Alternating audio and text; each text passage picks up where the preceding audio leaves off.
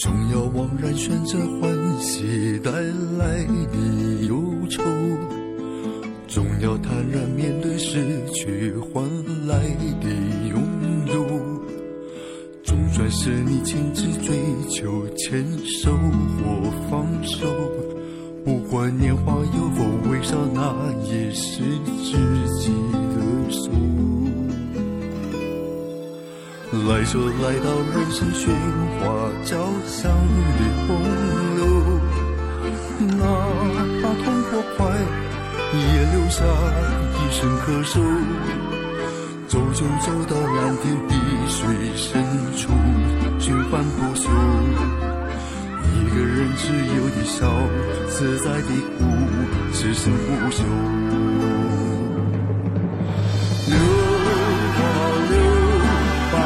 天高地厚都走透，后余生是成就。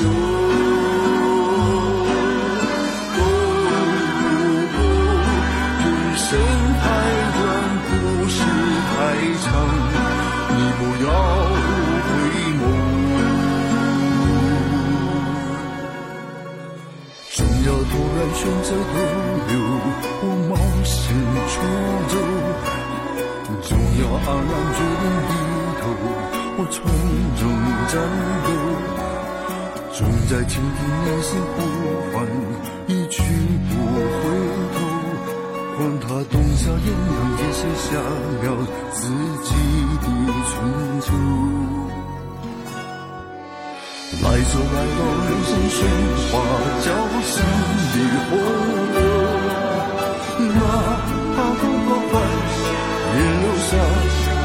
一声咳嗽。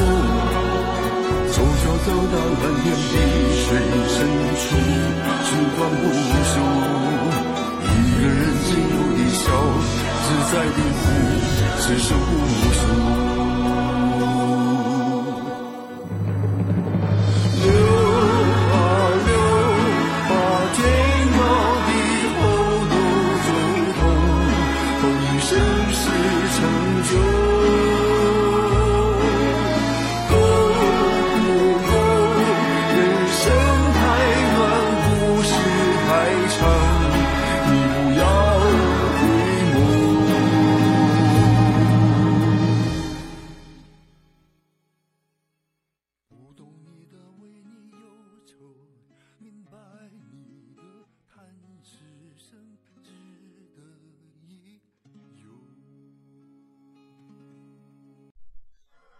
大家好，这里是平行河岸。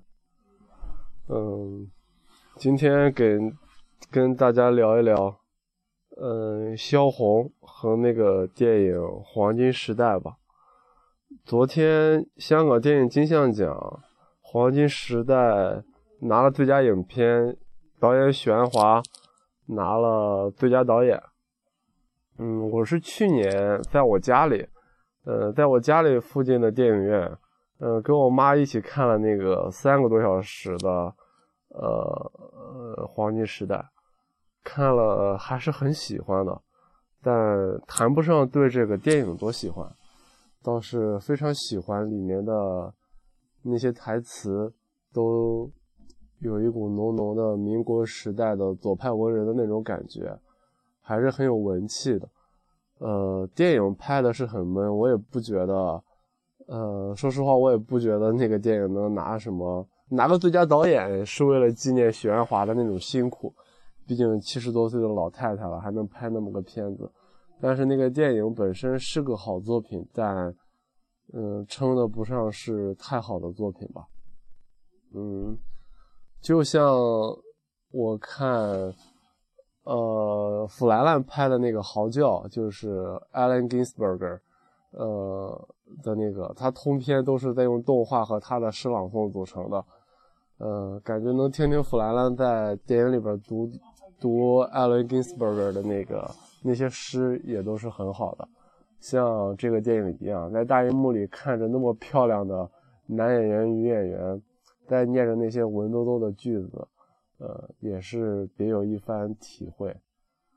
呃，我很早就读过萧红了，呃，但是也没有读太多。初中的时候读过《呼兰河传》，高中，呃，读了《呼兰河传》和《生死场》，呃，《生死场》没有太喜欢，呃，总体的感觉来说，还是他的文笔太幼稚。虽然他有天才，但是在那个动荡的时代，是又是太年轻的一个人，没有足够的时间，嗯，也没有足够的境遇来。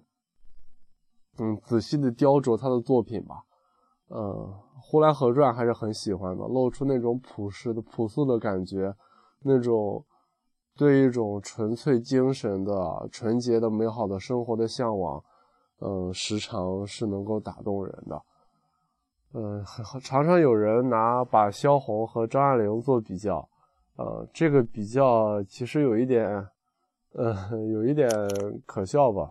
呃，因为萧红是左派文人，大概张爱玲则是右右翼的文人，你要把这两个人等量齐观起来，其实是实在是不够格的。张爱玲跟萧红完全不是一个层一个等量级的作家。萧红她第一个是作品太少，再一个她文笔显得过幼稚。呃，如果单单论天才来讲的话，他们两个确实是差不多的。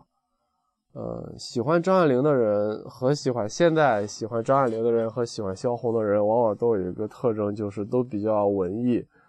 呃，也不知道是喜欢他们的作品呢，还是呃才喜欢他们那些人呢，还是说看了那些人的传奇的经历，呃才喜欢上的，才装模作样的去读了读他们的作品。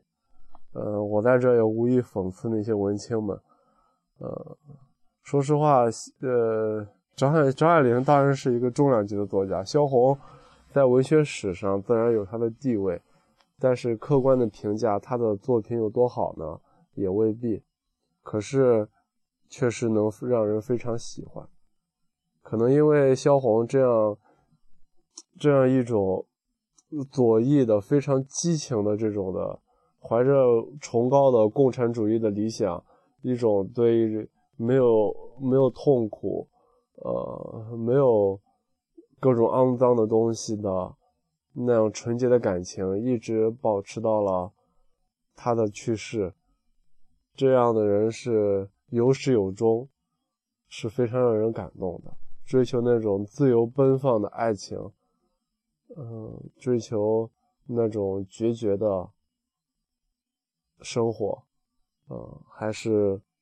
时常能让人体会到一些不同的感受，嗯，我非常佩服这样的人，嗯，他的作品我也很喜欢，以后也也也应该要很经常读吧，嗯，再有就是看了那个片子之后，越发的喜欢汤唯了，而且越发的喜欢冯绍峰，感觉冯绍峰。已经成为文艺男青年的，呃，已经成为文艺青年里边的，嗯，文艺男青年的代表了。我是很喜欢，呃，冯绍峰，觉得他长得很帅，而且，狼图腾啊，呃，里面都有他，混脸混的越来越熟了。呃，汤唯也是，呃，不过汤唯没拿到，呃，没拿到最佳女演女主角，女主角被。赵薇的演的《亲爱的》哪去了？看了看今年的片子，觉得今年金像奖这都是什么呀？这些片子简直太可笑。嗯，好，但我们这今天这个做的是有感而发的一个小小的节目，呃，也不算也不算什么。嗯，在节目的最后读一读在诗里面，嗯，在电影里面出现的萧红的。一首小一首短诗吧，呃，去年的五月，正是我在北平吃青杏的时节。今年的五月，我生活的痛苦，真是有如青杏般的滋味。读了 一读完就觉得这个女作家实在是很有天才。我也在北京，我的生活也如清醒般的滋味。好像很多在北京的人都是这样的感觉吧，还是希望大家能好好生活，不要像那些，呃，女作家那那样一个特殊的年代，也未必人就很幸福。在这样一个呃苟且不能说苟且，这样一个这样一个都安稳下来的时代，我们才能找到平凡的幸福。好，就讲这么多吧，再见。